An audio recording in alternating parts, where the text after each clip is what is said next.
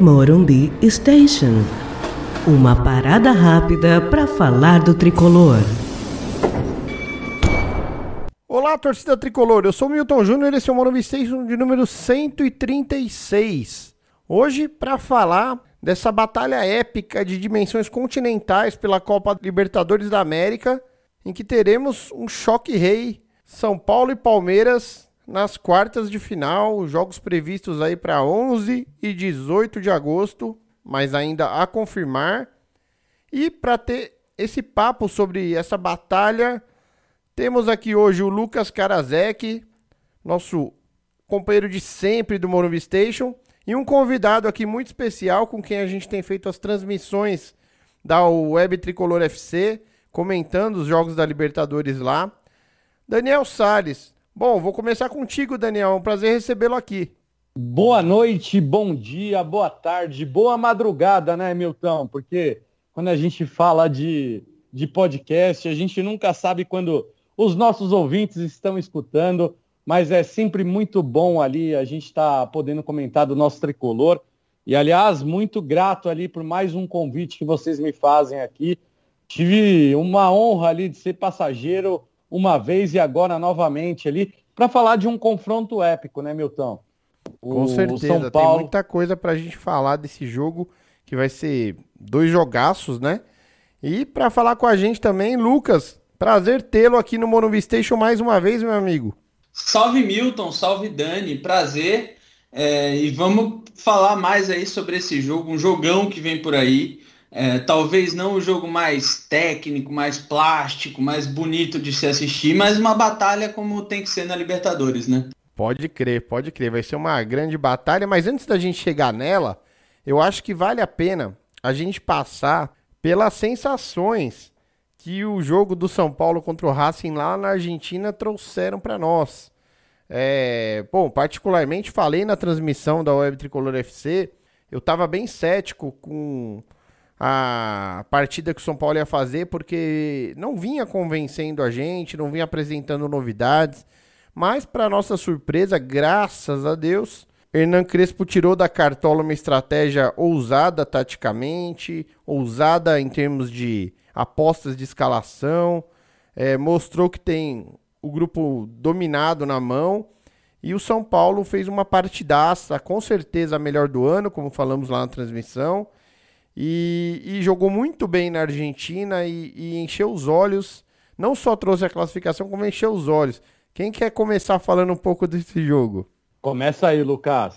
Ah, eu vou. É, é, é, realmente, assim, a expectativa do torcedor em geral e até mim era das mais baixas possíveis, né? Antes do, do jogo, mesmo com o placar de ida de 1 a 1 ou seja, São Paulo só precisaria ganhar, só precisaria de um gol é, ninguém acreditava que o São Paulo ia fazer três. E não acreditava com alguma razão. Assim, acredita como torcedor, mas não acredita, às vezes, é, olhando para a lógica, porque a lógica mostrava que o São Paulo vinha de partidas muito ruins, desde o Campeonato Paulista, é, passando por um time semi-amador como 4 de julho, é, um, em que perdeu né, o, o jogo da ida, depois daquela sacolada, mas é, enfim, foi, foi uma apresentação coletiva muito ruim aquele jogo da ida. Quase todos os jogos do Campeonato Brasileiro, é, inclusive assim, o que mais me preocupou ali naquele momento não foi nem a sequência de derrotas. Quando o São Paulo ganhou do Bahia, eu fiquei mais preocupado porque ganhou, mas é, continuou ali com um futebol que parecia até evoluir. E a gente vê um jogo como, o, o, como contra o Racing, é um alento, é um alívio para a gente, porque mostra que esse time pode evoluir coletivamente, pode mostrar mais e que, principalmente, que o Campeonato Paulista não foi é, só um, um, um, lampejo ali. O São Paulo pode se, se unir de novo, se encaixar de novo e fazer o, o nosso futebol funcionar, que é o que a gente mais quer, né? Exato, e o São Paulo já feito uma partida boa no brasileiro, realmente boa, que foi contra o Internacional no Beira Rio, né? E a expectativa nossa, a nossa esperança residia numa partida naquele nível do jogo contra o Inter. E o que a gente viu foi além, foi melhor. É, e passou muito pelas opções do Crespo. Então, Dani, eu passo a bola para você falando um pouco, para você falar dessas opções que o Crespo utilizou na Argentina. E também para falar um pouco da transmissão, porque eu achei que foi uma das mais emocionantes que nós fizemos nessa jornada que estamos com vocês aí nas transmissões da Web Tricolor FC. É verdade, né, Milton? O, o Lucas, ele, ele falou muito bem sobre expectativa, né? É, eu acho que, pô, principalmente no Twitter, né, que é uma ferramenta onde a gente vê tanto torcedor São Paulino ali desabafar na, nas redes sociais, é, a gente via muita apreensão do torcedor com relação ao futebol apresentado e principalmente também com relação à expectativa, né? O que, que será desse São Paulo contra o Racing, onde tinha um retrospecto totalmente negativo?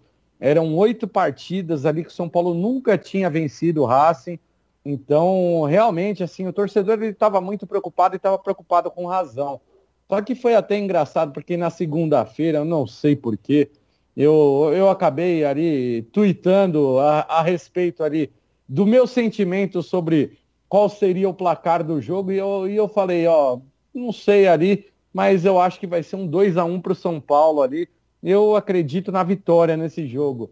E, e, graças a Deus ali acabou acontecendo até um, um jogo surpreendente, porque o, o Hernan Crespo eu, eu acredito assim, acompanhando um pouquinho a trajetória do, do Hernan Crespo como treinador de São Paulo é, e como treinador do Defensa e Justiça, né, que foi o time que, que, que ele veio, é, eu consegui perceber que ele é um treinador muito estrategista para jogos de Copas.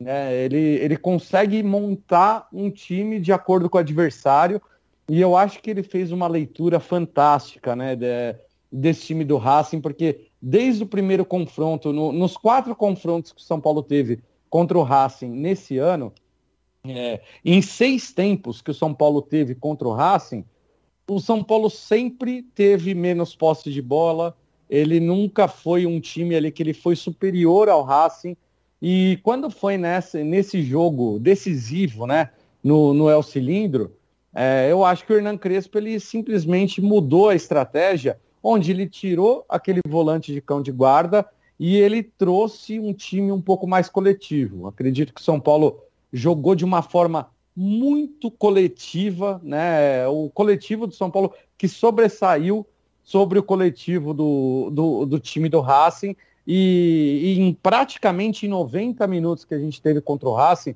o São Paulo foi superior, é, ele conseguiu se impor principalmente por conta da velocidade. São Paulo ganhou velocidade. É, Miranda fez uma partida ali que a gente tem que ó, tirar o chapéu, porque é um jogador que incrível. A gente pega, ele passou 2006, 2007, 2008 com São Paulo, foi sair ali em 2009 de São Paulo, passa-se ali praticamente 12 anos da saída dele e ele volta, parece que até melhor cara não dá carrinho, desarma, lança.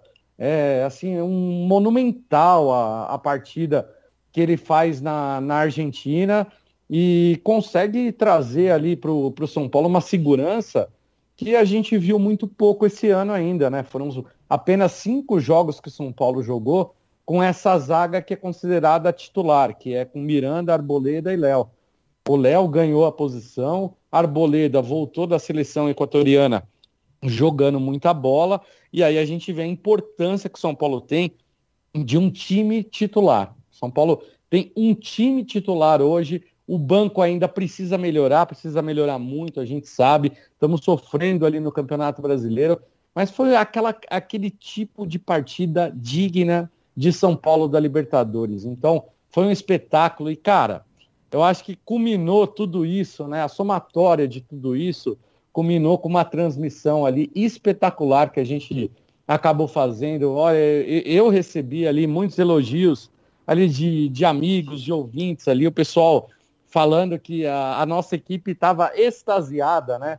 E eu agradeço a vocês, tanto a você, Milton, quanto ao Lucas. Agradeço também ao Lipe, a Berê, e ao Hugo, que fez uma, uma narração fantástica também, que trouxe ali um, um conjunto, uma emoção enorme, que fez a gente fazer uma partida histórica. E, cara, histórica porque o São Paulo é, ele conseguiu tantos feitos nessa partida contra o Racing foi a maior derrota que o Racing sofreu na história da Libertadores jogando em casa. É, foi uma eliminação ali, é, maior diferença de gols que o Racing tomou jogando em casa. É, o São Paulo conseguiu quebrar um tabu e o São Paulo não perde para o Racing jogando na Argentina.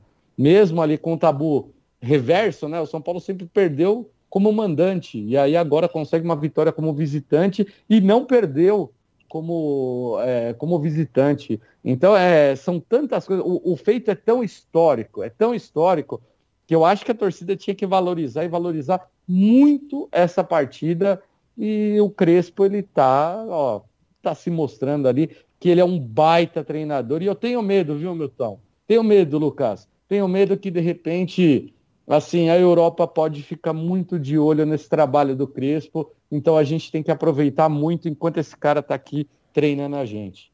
Concordo. Inclusive, é, costumo dizer que o excelente trabalho do, do Crespo e da comissão dele é que vem bancando a confiança do torcedor nessa nova diretoria que o São Paulo tem a partir desse ano. Porque é tudo muito embrionário, né? Então, como a gestão passada esgotou a paciência do torcedor, não fosse o Crespo com sua comissão, qualquer outro treinador estaria trazendo para essa direção muito mais pressão do que eles estão enfrentando. Então eles têm que realmente, é, primeiro, serem parabenizados como foram lá atrás pela escolha, muito bem feita, e segundo, entenderem esse papel que o Crespo está tendo de, dentro de campo, respaldar o trabalho do clube. É, muita gente fala, falava quando o São Paulo oscilou no brasileiro. No contrário, né, na direção respaldando o trabalho do treinador.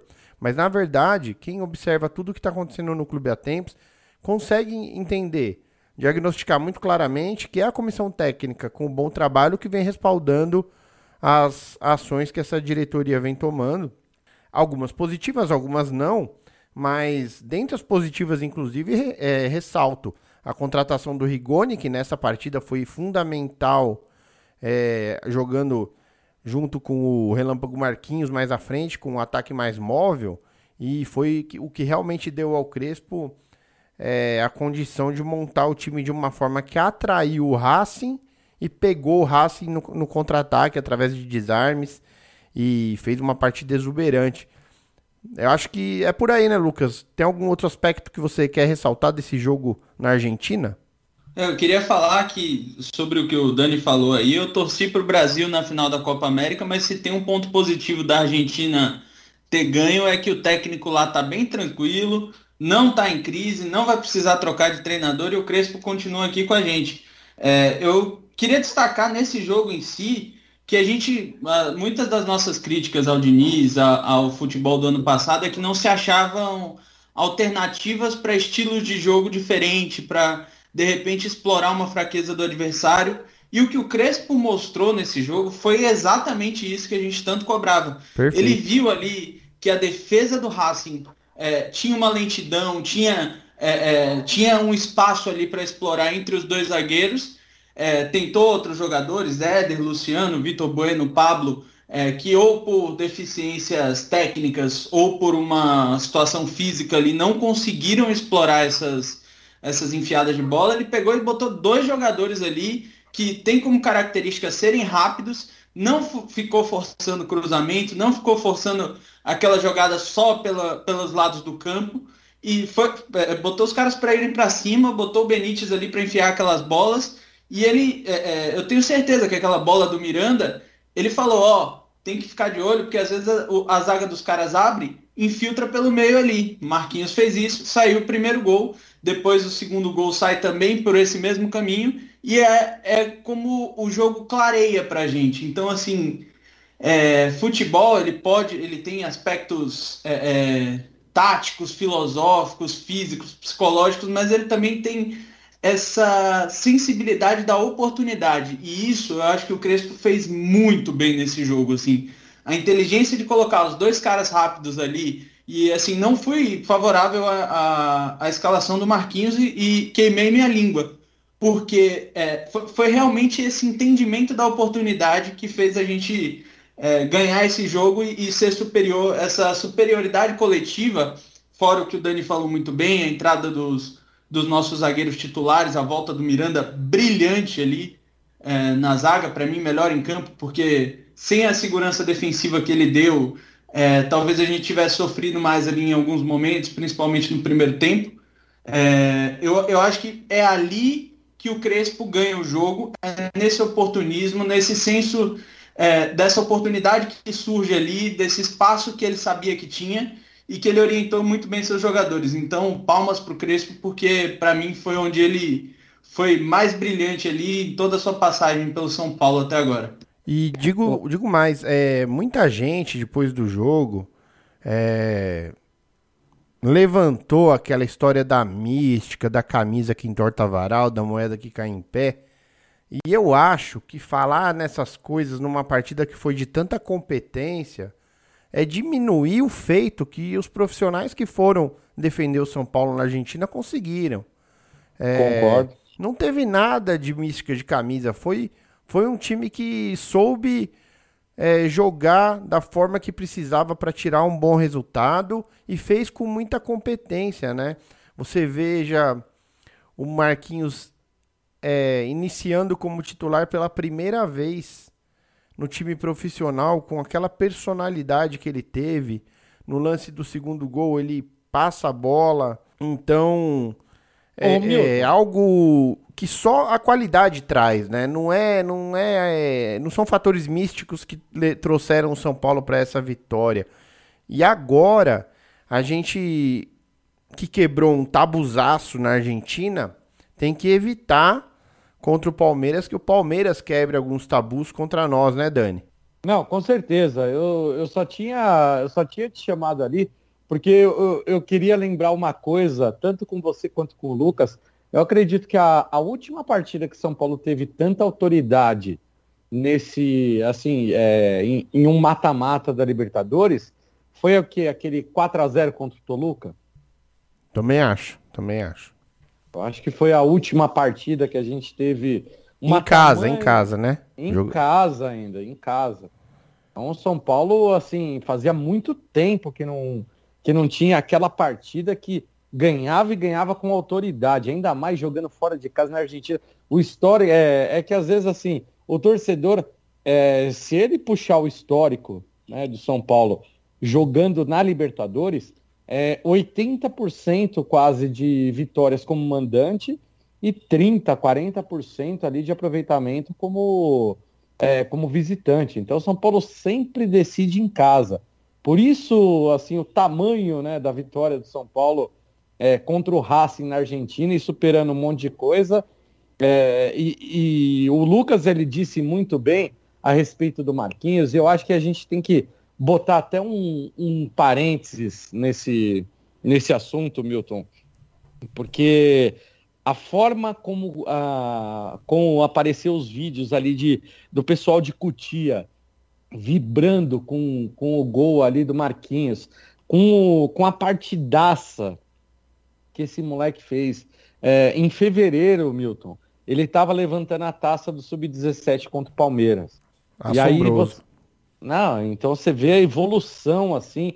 Ele jogou três partidas com o Alex no Sub-20, já vai para uma partida de Libertadores. Cinco meses depois, o cara tá decidindo uma partida para São Paulo no mata-mata de Libertadores, né? Então, é, para o, o pessoal precisa entender, né? A torcida ela precisa entender que por que que, pelo menos assim, eu falo, eu falo da minha parte, né? Por que, que eu defendo tanto Cutia? Porque Cutia, além de ter sido nosso patrocinador master na última década, que salvou o São Paulo de muita coisa, né? Principalmente nas finanças, para contratar tantos jogadores ali, o tanto de dinheiro que entrou vendendo atletas de Cutia, Hoje em dia não é só mais dinheiro. Hoje em dia esses jogadores eles estão tendo que jogar.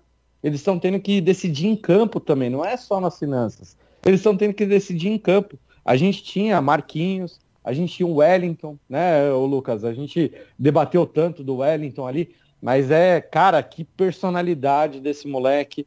Aí você pega o, o Lisieiro, Gabriel Sara, Marquinhos, olha Luan, o Luan, né?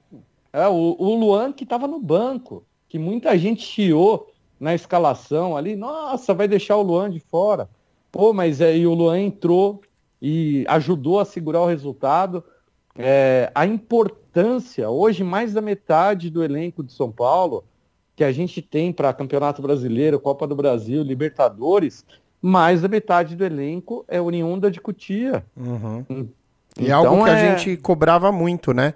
Quando o São Paulo vende o David Neres né? com oito partidas, todo mundo ficou muito indignado, porque viu a qualidade que aquele garoto tinha e é praticamente um desrespeito ao clube você vender um atleta desse com oito jogos só, sem poder ter mostrado nada em grandes torneios, em grandes jogos decisivos. E agora a gente, talvez até pela força das circunstâncias, pandemia que diminuiu a capacidade do clube de contratar, endividamento, um monte de fatores, mas também filosofia de tentar bancar a subida desses garotos, a gente começa a ver isso, né? É, o Gabriel Sara e Lisieiro, nesse jogo na Argentina, fizeram uma partida espetacular. É, e muito atuando boa. muito fora das suas características mais defendendo do que apoiando. Então, e foram assim fundamentais para a qualidade do que o São Paulo conseguiu fazer. Veja que no primeiro tempo, que foi mais sofrido, o São Paulo segurou bem o jogo e teve mais chances do que o Racing, jogando de contra-ataque. E o Gabriel Sara e o Lisieiro impediram que os meias do Racing infiltrassem e colocassem os atacantes na cara do gol, fazendo um trabalho espetacular de cobertura. O Racing teve uma boa chance numa bola parada em que cruza toda a nossa área e, e isso não tem a ver com o trabalho feito de forma espetacular pelos dois garotos. Eu acho que é um amadurecimento é, que a gente fica feliz de ver o jogador surge, o jogador amadurece, ele tem atuações incríveis, ele oscila, aí chega num jogo desse importantíssimo, ele aparece o futebol dele. É uma coisa que nos deixa até mais tranquilos para a sequência de Campeonato Brasileiro, onde na tabela ainda não estamos bem. É, nos deixa mais confiantes para os mata-matas de Copa do Brasil contra o Vasco. Libertadores contra o Palmeiras é, em termos de competitividade. Eu, eu achei que esse jogo mudou o nosso estado de espírito. Eu não sei se vocês também ficaram com essa impressão. Com certeza, com certeza. Com certeza.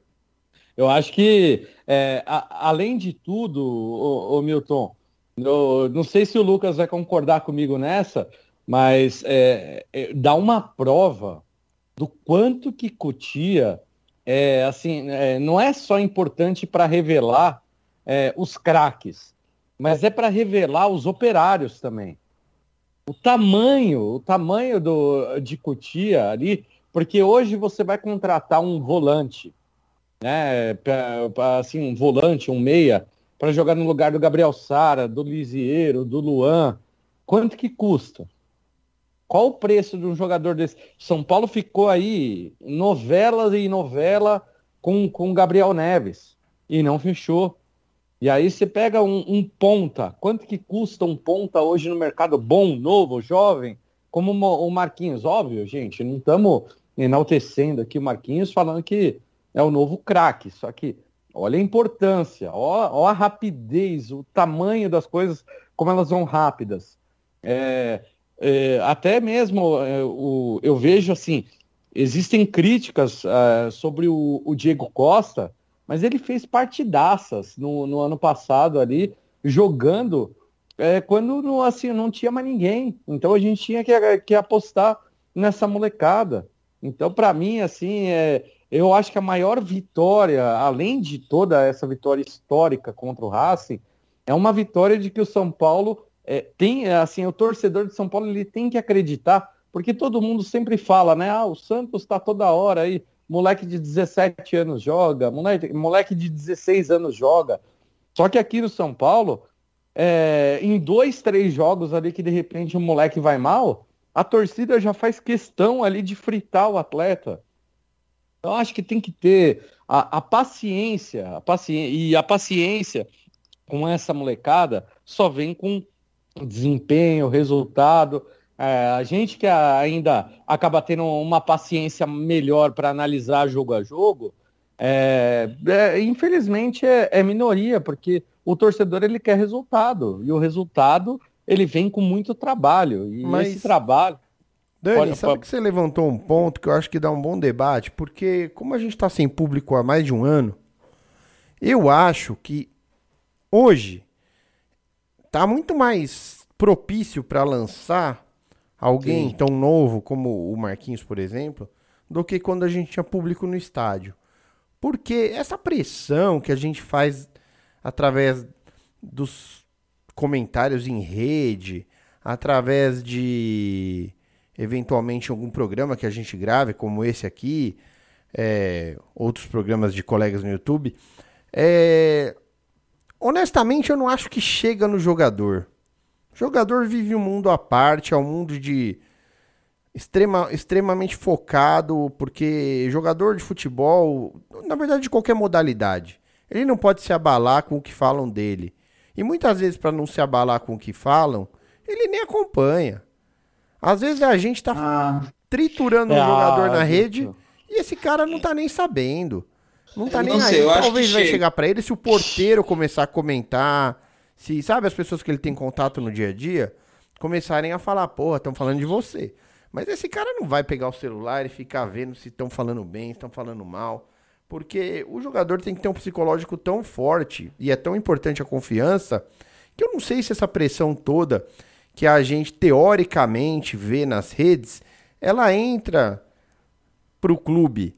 Eu acho que é mais, ela mais incomoda dirigentes do que incomoda comissão técnica e atletas. Eu não sei, qual a visão de vocês disso? Eu não sei, eu, eu acho que não chega inteira, mas eu acho que chega. Eu acho que o cara sabe muito bem ali que está sendo pressionado nas redes sociais. É, todos esses caras têm redes sociais, então muitas vezes em comentário de foto, é, não no Twitter em si, mas assim, o torcedor com raiva, ele faz muitas coisas assim, de ir atrás da, da família, dos amigos do cara. É, teve uma. Um, um, até, engraçado é, é, o pessoal denunciando a conta do, do Vitor Bueno por dizer que era é, alguém que ele não era. E aí o pessoal botou motivo, disse que era jogador de futebol, sabe? Para tentar derrubar a conta do cara. E, e eu acho que esses caras estão lá e eles estão vendo esse, esse, esse, esse hate todo da, da torcida. É, talvez não por inteiro, não, não, não é que eles vão parar para ouvir o Morumbi Station que a gente fica falando que os caras são. É, que, que o Reinaldo não sabe marcar, que. É, ou, ou, qualquer coisa do tipo. Mas assim, eu acho que isso chega de alguma forma e eu acho que é, é importante assim. Por outro lado, a arquibancada também dá o apoio para os caras, também dá essa, essa coisa de tipo, porra, é, por mais que o cara jogue bem, vai ter gente falando mal na rede social. E na arquibancada, o cara tem um aplauso, tem o calor da torcida, tem. É, então acho que tem, é, é aí, é aí que eu queria chegar, porque eu acho que essa reação que o jogador ouve no estádio, tanto o aplauso quanto uma vaia, eu acho que isso afeta muito mais ele do que o que se diz nas redes. É que talvez agora, com tanto tempo sem público, realmente a rede ganhou uma dimensão enorme, né? Ana, Milton, Lucas, é, eu, eu, eu, vou falar uma coisa porque eu, eu gosto muito de acompanhar a base, né? É, então, qualquer jogador ali que acaba surgindo, que eu acabo assistindo sub-17, sub-20, eu procuro seguir ali na, na, nas redes sociais. E aí, conforme você começa a ver o tipo de interação que, assim, que essa molecada hoje de 16, 17, 18 anos acaba tendo com a torcida e com tudo ali que está acontecendo, cara, eles veem, veem tudo. É, e eu acho que hoje mudou até o tipo de pressão, porque tem muita gente que acha que a pressão até é, virtual, ela é uma pressão forte. Então, obviamente, aí, por isso que o trabalho hoje psicológico, o trabalho do, das pessoas especializadas ali, principalmente nessa parte de rede social, isso é trabalhado. E até eu já vi algumas entrevistas é, do, do pessoal que trabalha dentro de São Paulo, que isso é uma coisa muito difícil, porque o jogador é, ele tem família, ele tem um monte de pessoas ali em volta e muita gente lê tudo aquilo que que está sendo atacado. E, cara, querendo ou não, assim, é, o, o, futebol ele é uma coisa tão maluca que ele é o único lugar onde, assim, a pessoa, ela, é, ela trabalha durante o dia normalmente, e aí na hora que, que tá lá, nos 90 minutos, tudo, a pressão em cima dela é totalmente absurda, onde ele vira um personagem, né? O atleta ele vira um personagem e ele pode ir do céu ao inferno dependendo da, da atuação dele em 90 minutos. Principalmente, às vezes, numa final, às vezes em algum jogo importante, decisivo. É, e aí ninguém vai lembrar de todo o treino, da recuperação, do quanto que o atleta fez, sempre vai lembrar do resultado, né? Então, é, cara, lidar com tudo isso é muito difícil. Eu parabenizo até os profissionais que, que auxiliam nisso, né? Porque não é uma missão fácil, não é uma tarefa fácil, mas eu acho que, assim, é, na hora que a gente tiver de volta aquelas 60, 70 mil pessoas no Morumbi para vaiar, para aplaudir, para estar tá junto, a gente vai viver uma coisa diferente. Aquilo que a gente viveu ali, é, antes dessa pandemia, é uma coisa e agora a gente vai viver uma nova era, porque ela vai ser totalmente integrada nesse mundo digital que a gente teve que aprender a viver. E estamos aprendendo, viu, Viltão? Estamos aprendendo, Lucas. A gente está aprendendo, cara.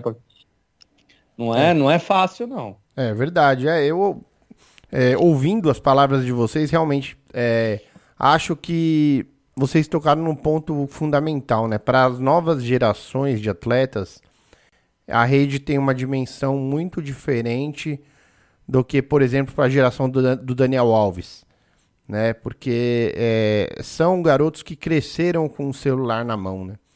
Então, realmente, não tinha parado para pensar nesse aspecto. Então, dou meu braço a torcer aqui. Eu acho que a opinião de vocês foi mais assertiva. E e acho que é, o que a gente vai viver com a reabertura, quando tiver condição é, do público voltar, vai ser meio mágico, sabe? É, tomara que o time esteja num momento legal para que a gente viva isso de uma forma muito positiva, mas vai ser bem, bem a flor da pele esse retorno do contato do público com o time. Não sei se agora é, a tempo das, das quartas de final da Libertadores a gente pode ver alguma coisa, porque o Flamengo acabou de fazer um jogo em Brasília com o público, né? Então é, vai abrir a porteira para esse tipo de coisa. Ressaltando, os caras não conseguem fiscalizar na porta de um estádio quem está vacinado, quem não está. É, não conseguem fiscalizar nem quem tinha direito a meia entrada e comprou. Vai conseguir fiscalizar se o cara está vacinado? Não vai. Então não conseguem ver, eh, achar sinalizador no, no, no bolso dos caras. Não, pois é, então é, então é uma decisão bem é difícil verdade. de ser tomada, mas uma hora a gente, a gente mesmo em algum momento vai se alegrar de poder ter o público, né? Só que vários riscos vêm junto com essas cepas todas aí desse vírus infeliz. Mas é, falando de campo e bola, a gente vai ter esse choque rei aí de dimensões continentais e é um jogo equilibradíssimo, equilibradíssimo. Um confronto aí que o São Paulo tem uma ligeira vantagem com duas vitórias a mais na, na série histórica. É, o número de empates é o mesmo número de vitórias do Palmeiras, que é só duas vitórias a menos que o São Paulo. É um confronto sempre equilibrado. Eu lembro de jogos memoráveis entre São Paulo e Palmeiras, e não estou falando nem só daqueles de Libertadores, em que obviamente está no nosso coração. É, acho um confronto dificílimo. Assim como no Paulistão, também achava dificílimo ter pego o Palmeiras, porque o Palmeiras tem um elenco mais maduro do que o do São Paulo, né? Ele tem mais opções e mais opções mais maduras do que o São Paulo. Então, o Abel conta com mais material humano confiável do que o Crespo conta. Mas eu acho que tendo ganhado o Paulista, justamente sobre eles, e, e nos últimos confrontos, é, tendo um bom retrospecto, eu tô confiante que o São Paulo possa avançar a semifinal, mas ressaltando, acho que vão ser dois jogos assim decididos em detalhes, é, muito competitivos E espero que, que a gente é, veja os jogos é, mais emocionantes que a gente possa ver, porque isso vai reaquecendo a gente para aquele tão sonhado reencontro é, com o time no estádio quando for possível. Lucas, o que, que você acha que acontece nesse choque rei? É, eu acho que a perspectiva é para dois jogos muito brigados, muito lutados, muito peleados, né? É, no, no, no, vocabulário de, de, de Libertadores. É, mas assim, o, os últimos jogos do São Paulo contra o Palmeiras foram jogos nesse perfil, né? Muito truncados. Afinal, as duas finais do, do Campeonato Paulista, muito táticos, muito estudados. Eu acho que o medo até dos próprios atletas aumenta, porque falhar num jogo desse, numa quarta, numas quartas de finais, é, em quartas de finais, é, é, é, muito ruim, mas falhar em clássico e nessa circunstância é, é dez vezes pior. Então acho que os caras eles entram dos dois lados é, eles entram muito é, estudando ali. Eu acho que eles vão chegar bem mordidos, porque é, perderam a final do Campeonato Paulista, gerou alguma crise lá, gerou é, tu, tudo que a gente teve, tudo que a gente causou ali neles. É, também tem tabus aí que a gente vem construindo, por incrível que pareça, tinha uma época que a gente não ganhava lá, agora a gente está há alguns jogos sem perder é, fora de casa. E, assim, clássico na mesma cidade. Eles foram finalistas da Libertadores do ano passado, é importante falar isso. Eles é, são um time realmente que tem um elenco mais completo, talvez o elenco mais completo do Brasil.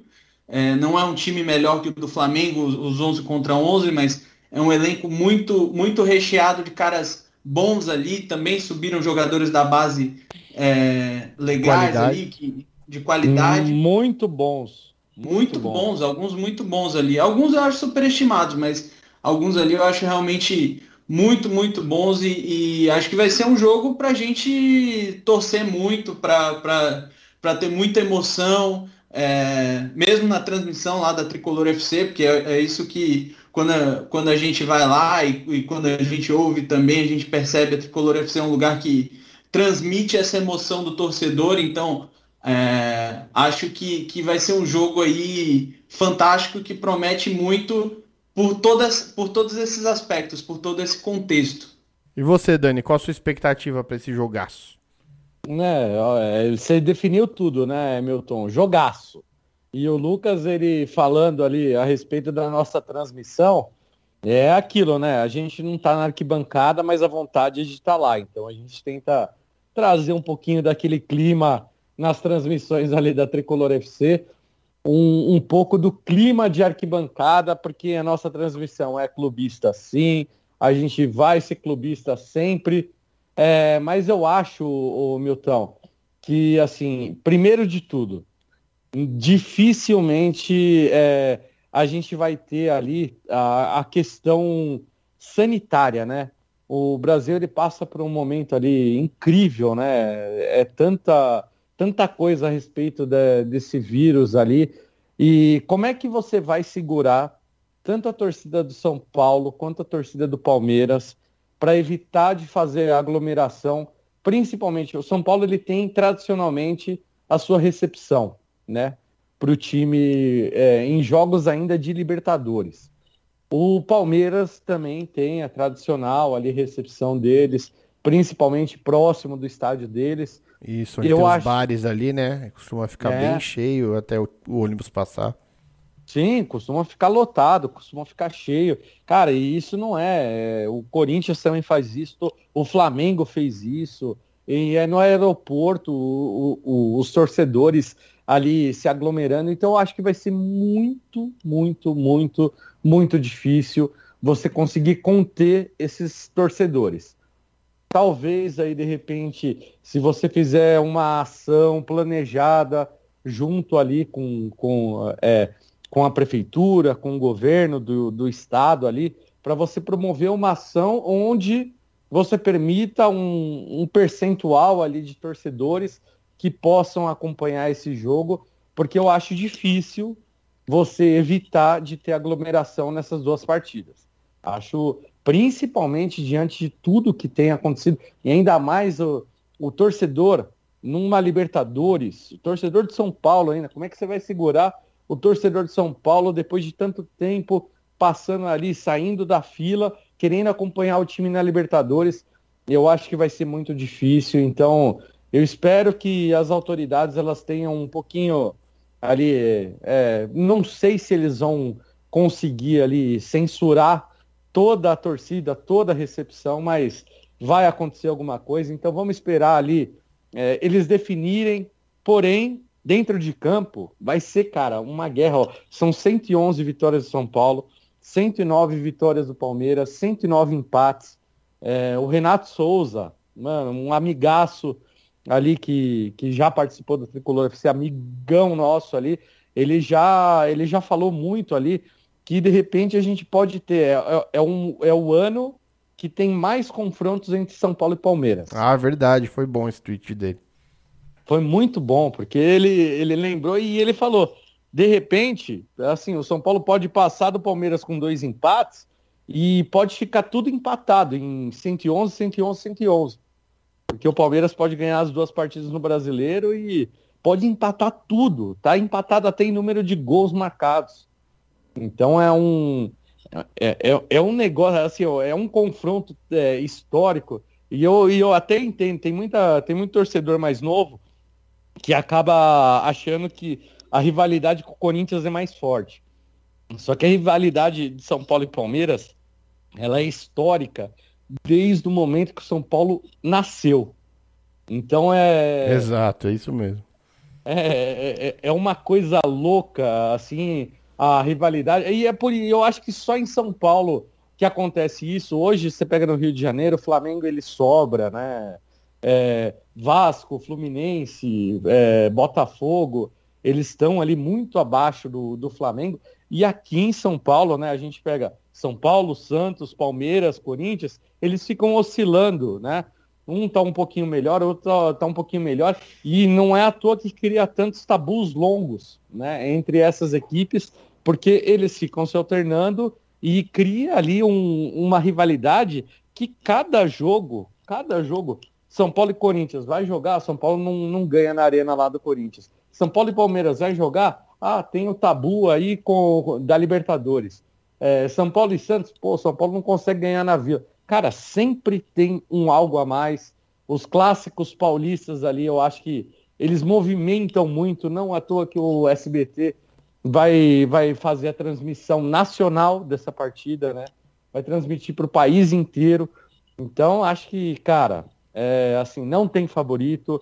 E eu tô gostando de muita gente na, na grande mídia tá colocando o favoritismo pro lado do Palmeiras, porque é o time atual campeão da Libertadores, atual campeão da Copa do Brasil, é o time que mais faz investimento a longo prazo.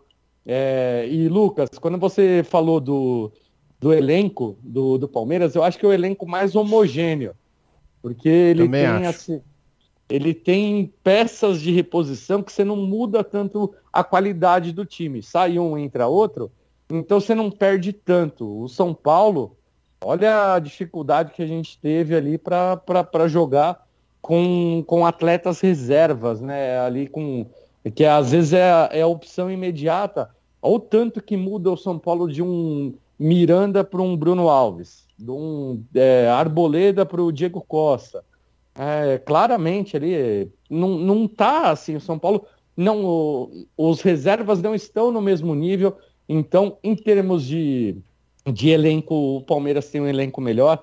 Eu, o São Paulo, eu acho que tem um time que está se formando, está é, tá crescendo no momento certo, crescendo em momento de competição de mata-mata, isso é importantíssimo, porque dá uma moral para a sequência. Eu acho que assim, equilibrou tudo. É outro campeonato, é, é, o tabu vai ficar de lado e o São Paulo vai ter que lutar muito para ganhar do Palmeiras, mas eu tô muito confiante, porque é, o time de São Paulo ele está se ajeitando e está buscando é, recuperar todas as peças para estar tá pronto para esse confronto. Mas não pode, não pode é, esquecer do Campeonato Brasileiro, não pode esquecer da Copa do Brasil, são competições importantíssimas. Então, quando às vezes a gente fala, ah, tem que poupar, não é poupar de de repente, ah, pega quem tá 100% e, e, e deixa no banco. Eu acho que o poupar tem que ser assim, joga sempre quem tiver melhor. Agora, tem uma, um desconforto aqui? Não, vamos poupar, joga meia hora. É, vai dosando, né? minutos. né? Vai dosando. Acho que a palavra melhor é dosar. Dosar, é Tem que dosar para evitar, prevenir eventualmente uma lesão. Às vezes dar um descanso para alguém que tá mais no limiar de estourar e tal. É, é, é, difícil, né? Porque o elenco de São Paulo é pequeno, além de tudo. São 26 jogadores, se não me falha a memória, atualmente. E é pouco. O Palmeiras conta com mais de 30. Então, na hora que você tem três competições e o Palmeiras só tá em duas, você é, sente isso, sente essa dificuldade, né? Inclusive, a gente tem logo mais o Vasco também, já num contexto totalmente diferente. O Vasco e eles acabou de trocar de treinador, livre, né? Né? Contratou o Lisca doido. Livre, né? E tem um elenco mais limitado. E aí a gente entra com mais opções do que o Vasco. Né, Lucas? Com certeza. Eu acho que é, é basicamente isso aí que você falou. Acho é, é muito importante dosar esse físico Vamos lembrar, é, acho que sobre o Palmeiras ainda, é, queria falar que o, o, Abel ele tem mais tempo em, no, no, no, time, então ele conseguiu uhum. implementar melhor as suas ideias e ajustar melhor os jogadores que ele tem e que ele queria.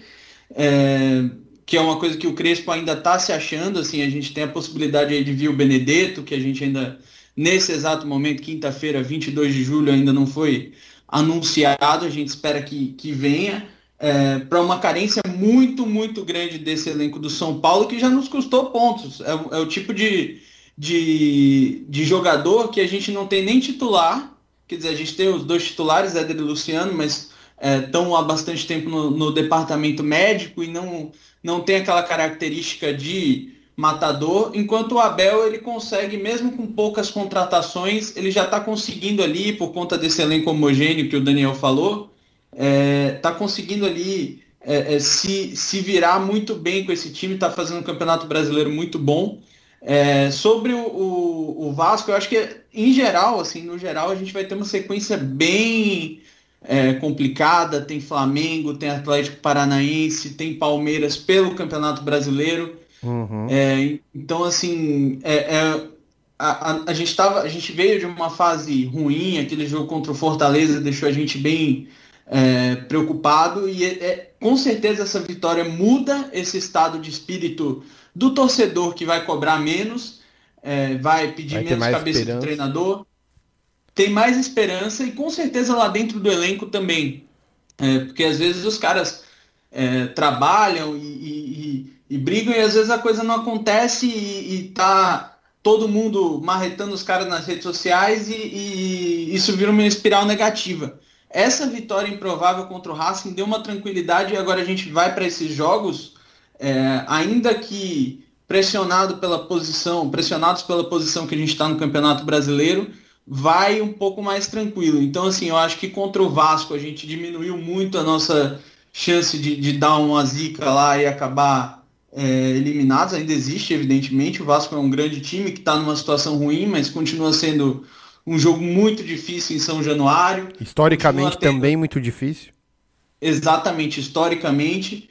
É, são, são situações que eu acho que a gente não pode nem tanto ao céu, porque, enfim, uhum. a gente ganhou um jogo improvável, é, mas também tem que, dar, tem, tem, que ter calma e é muito bom que, que tenha vindo essa vitória para mudar esse estado de ânimo né, de, de todos os envolvidos. Pô, concordo 100% com a tua análise. E tem um aspecto aí que eu queria ressaltar, que eu acho que o São Paulo deu sorte. Geograficamente, essa sequência que ele pegou, vai à Argentina, vai ao Rio, vai ao Paraná, é, é a melhor sequência que ele podia pegar para esse próximos próximas duas, três semanas.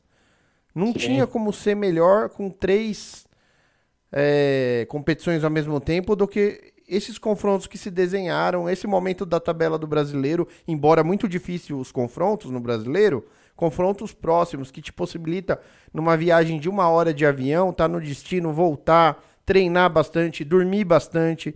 Então acho que a gente tem que também é, se animar por isso. Acho que é uma coisa muito boa que se fosse em outro momento do São Paulo, a gente ia ter pego um jogo em Lima, outro jogo lá no Ceará e ia ter que fazer viagens enormes no meio de um calendário de três competições. Então, dessa vez a gente tem viagens curtas que te dão essa possibilidade de recuperar, de passar menos tempo dentro de um ônibus, de um avião, do que no campo treinando, se preparando para as partidas, o que é muito importante. Não é, Daniel? Não, Milton, e, e eu, eu fico lembrando também quando, quando o São Paulo teve a maior sequência de jogos ali, né, em sequência, principalmente nesse ano, no ano passado, menos tempo para treinar e mais jogos decisivos, foram as melhores sequências do São Paulo, né? São Paulo conseguiu ali grandes vitórias quando jogou num calendário curto, apertado, tanto ali no, no Paulista desse ano, Libertadores, é, no ano passado, no Brasileiro, foi a nossa melhor, o nosso melhor momento foi quando tinha jogos mais curtos ali Verdade, em sequência. Bem, bem lembrado. É, então é, eu, ve, eu vejo com bons olhos e assim, a sequência é dura, ela é difícil, mas ela é difícil também para os adversários. Sim. Ela é difícil também para quem vai enfrentar o São Paulo, motivado, um São Paulo que vem numa sequência aí, é, não vem numa sequência muito boa no brasileiro, mas ele vem numa sequência muito boa de ano após ano ali de recuperação. São Paulo Verdade. vem se recuperando, vem e se nos mata-matas, né? Uma sequência que tem sido altamente positiva nos mata-matas. O Crespo não foi eliminado de nenhum mata-mata ainda. Não foi eliminado de nenhum mata-mata. O São Paulo chegou na semifinal da Copa do Brasil no ano passado. É, é um time que está chegando e é aquela coisa. Só ganha quem chega. Só é, e o São Paulo está melhorando ali a cada ano que passa. É, aos poucos eu acho que a gente está voltando ali a ver um São Paulo ali brigando, porque é. É, falar que é um São Paulo vencedor ainda é muito é. cedo, porque precisa de uma sequência. Mas é. a gente está vendo um São Paulo brigador, Milton. É, isso é uma coisa fantástica. É verdade. E você falando isso, eu me lembrei é, até tomando como paradigma aí o nosso adversário na Copa Libertadores, o Palmeiras. Palmeiras vinha de uma sequência filha da mãe, anos horrorosos, quase caiu pela terceira vez no Campeonato Brasileiro. Aí achou uma Copa do Brasil num ano que quem disputava Libertadores não jogava a Copa do Brasil e foi parar numa final de Copa do Brasil contra o Coritiba. E depois dessa vitória, o Palmeiras começou a chegar, começou a chegar, começou a ganhar. E eu acho que agora esse ciclo quem vive somos nós, depois de ter ganhado o Paulista, que foi tão importante para nós. Concordo. É, acho que a história deles passa por uma recuperação financeira também, né? Ali a era Paulo Nobre. É, Sim, mas que foi posterior à Copa do Brasil. Que foi posterior. Aquele time do, do Palmeiras era, diga-se de passagem, horroroso. Era um, Sim. era um time muito ruim que chegou é, é, fe, fez uma final é, boa e, e, venceu o título ali. É, acho que, que foi assim realmente um ponto fora da curva que, que levou a essa Mudou inflexão tudo. do time, exatamente. Exato, eu acho que eu acho que aí é, é importante para a gente mais uma vez ressaltar a importância desse título que a gente ganhou esse ano, porque ele alivia sim o nosso peso para essas decisões que a gente vai viver.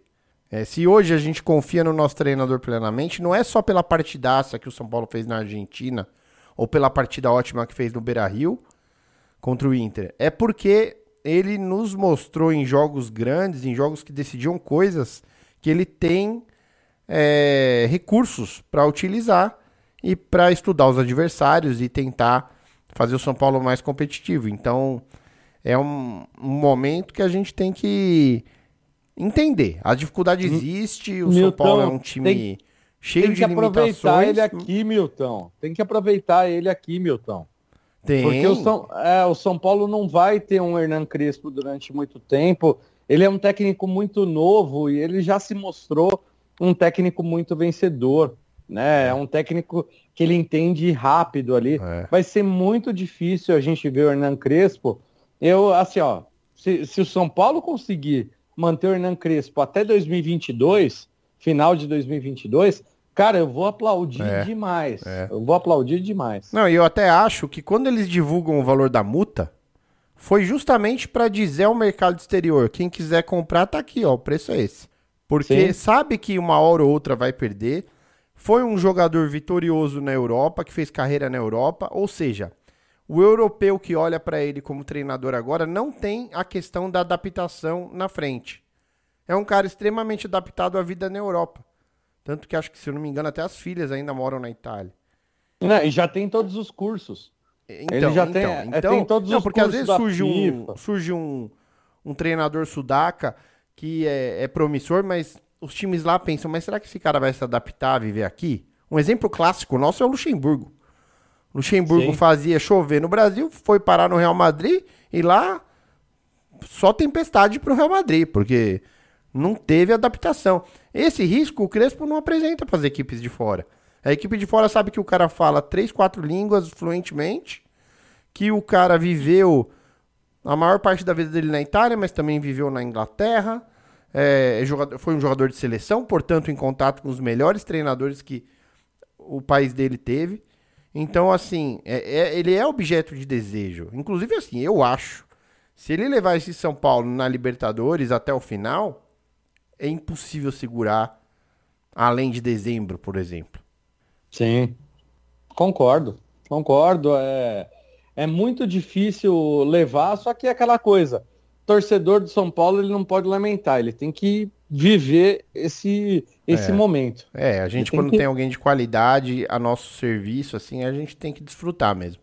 Porque é a mesma coisa. A lei, a, a, lei, a, lei, a lei do capital é essa. Quem tem mais fica com os não. melhores, né? Não, não tem como fugir, vale para qualquer posição, vale para fora do campo também.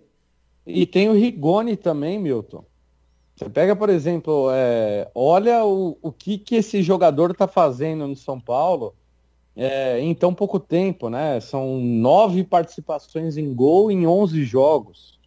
Desculpa aí se de repente se eu errei um gol ou alguma assistência, alguma coisa, mas acredito que seja oito ou nove participações em gol em 11 jogos.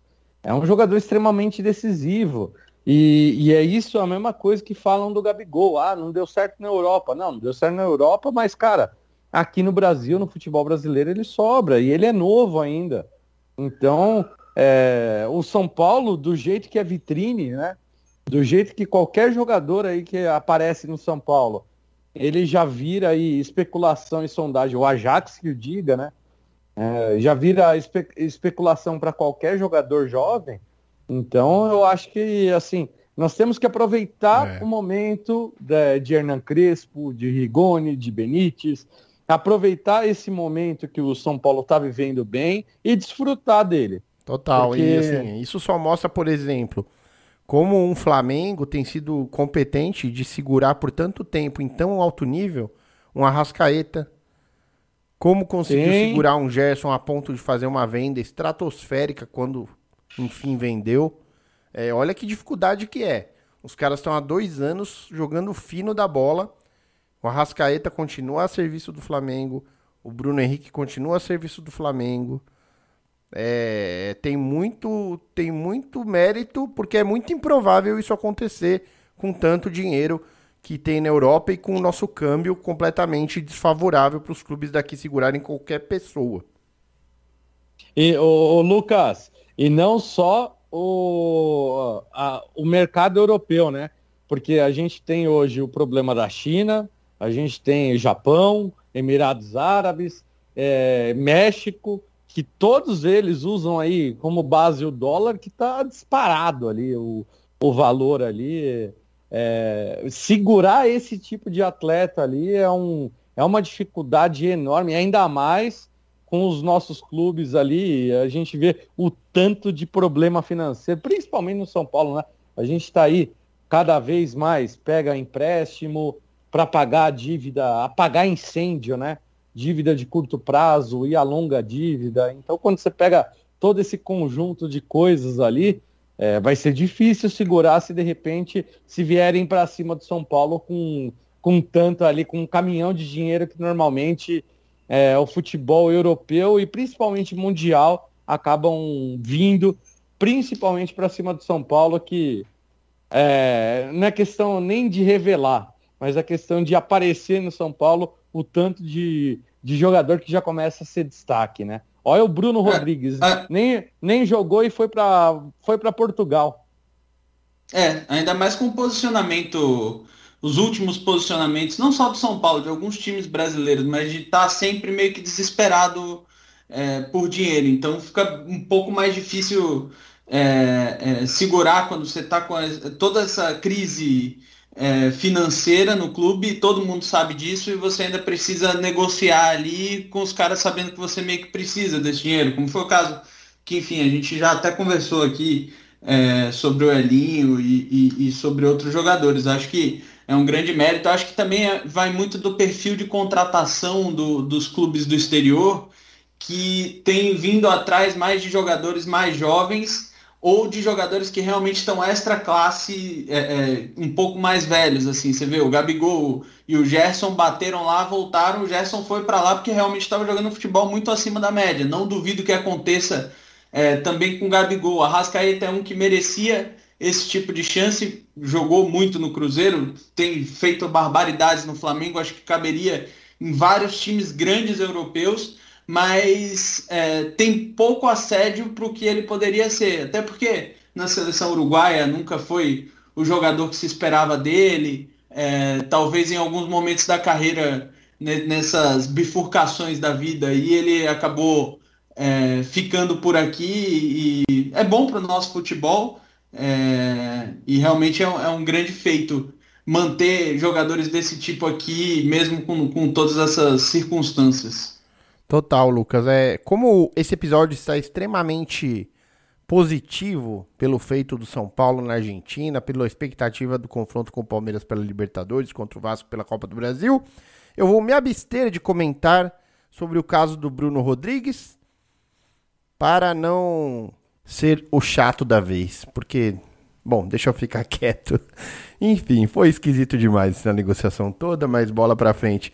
Daniel, muito obrigado pela sua participação aqui no Morumbi Station. Quero mais uma vez agradecer a você e deixar o microfone aberto para você falar da Web Tricolor FC, convidar os ouvintes do podcast a ouvirem as transmissões lá e falar um pouco mais aí desse nosso dessa nossa jornada na Libertadores da América. Valeu, meu amigo. Milton, Lucas, cara, eu só tenho a agradecer a vocês. É, é espetacular, é fantástico. Eu tô mais ou menos ali desde 2015 na Tricolor FC. Tricolor FC é, surgiu em 2014, o Dedé idealizou ali uma web rádio para falar só do São Paulo. E aí ele nos deixou em 2018 recentemente aí fez três anos ali, inclusive no jogo entre São Paulo e Corinthians, e foi uma pessoa que me ensinou muito, cara, me ensinou muito é, a ser até um torcedor um pouquinho menos corneta, ser um pouquinho mais crítico, mas com relação a críticas construtivas, né? Então, a gente aprende muito quando a gente começa a trabalhar em web rádio e foi uma realização de um sonho porque eu sempre gostei de falar muito de futebol e hoje eu tenho a oportunidade ali de tocar esse projeto da, da Tricolor FC é, com pessoas fantásticas que me ajudam. E vocês foram, cara, tanto você quanto o Lucas foram parceiros ali que de prontidão aceitaram o, o meu convite ali. E é uma coisa muito legal, né? Porque a gente comenta como torcedor, a gente deixa de ter aquela, entre aspas, responsabilidade e corneta mesmo, a gente xinga mesmo, e eu acho que a, é a parte mais legal quando a gente faz parte de uma transmissão ali, porque a gente está falando como o torcedor ali da arquibancada, tá xingando, de repente o cara faz gol, nunca critiquei, né? Então, é, é muito legal, quem quiser acompanhar, acompanha no nosso website www.tricolorfc.com.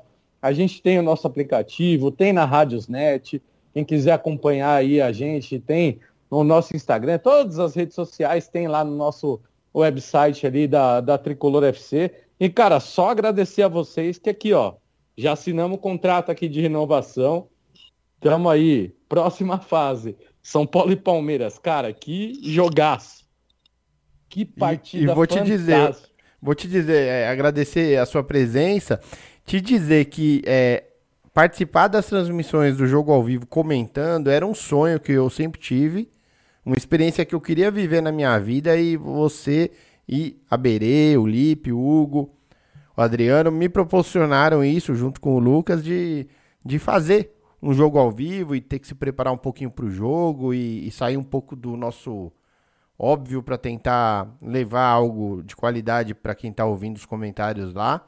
Então agradecer a você por isso e dizer também que é, assim que possível a gente tem que fazer, reunir essa turma para transmitir um jogo presencialmente, né? Todos no mesmo ambiente, porque aí sim a gente vai viver um, uma mini arquibancada levando essa arquibancada pro fones de ouvido dos, dos ouvintes da Web Tricolor FC.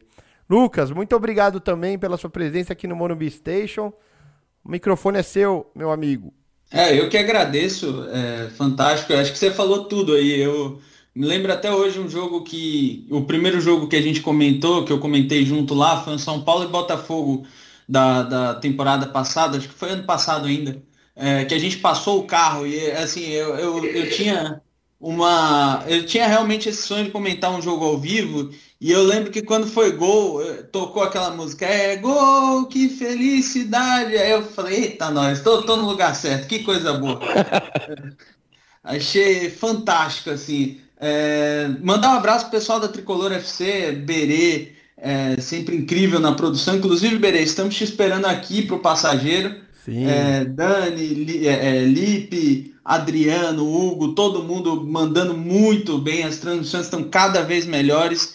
É, e que bom que a gente foi convidado aí para fazer essa Libertadores com vocês. É, tá, tá fantástico, assim. Se você, você que está ouvindo, que é torcedor do São Paulo, é, não só as nossas transmissões, evidentemente, toda transmissão pode ligar lá na Tricolor FC que você vai ter uma, uma experiência quase que de estar tá ali dentro do campo, junto com os outros torcedores e, e, e com toda a emoção que a arquibancada reserva. Estou esperando só tomar essa vacina aí e a gente faz esse, é, essa transmissão presencial aí, que vai ser co muito legal. Co coletiva, transmissão coletiva. Exatamente.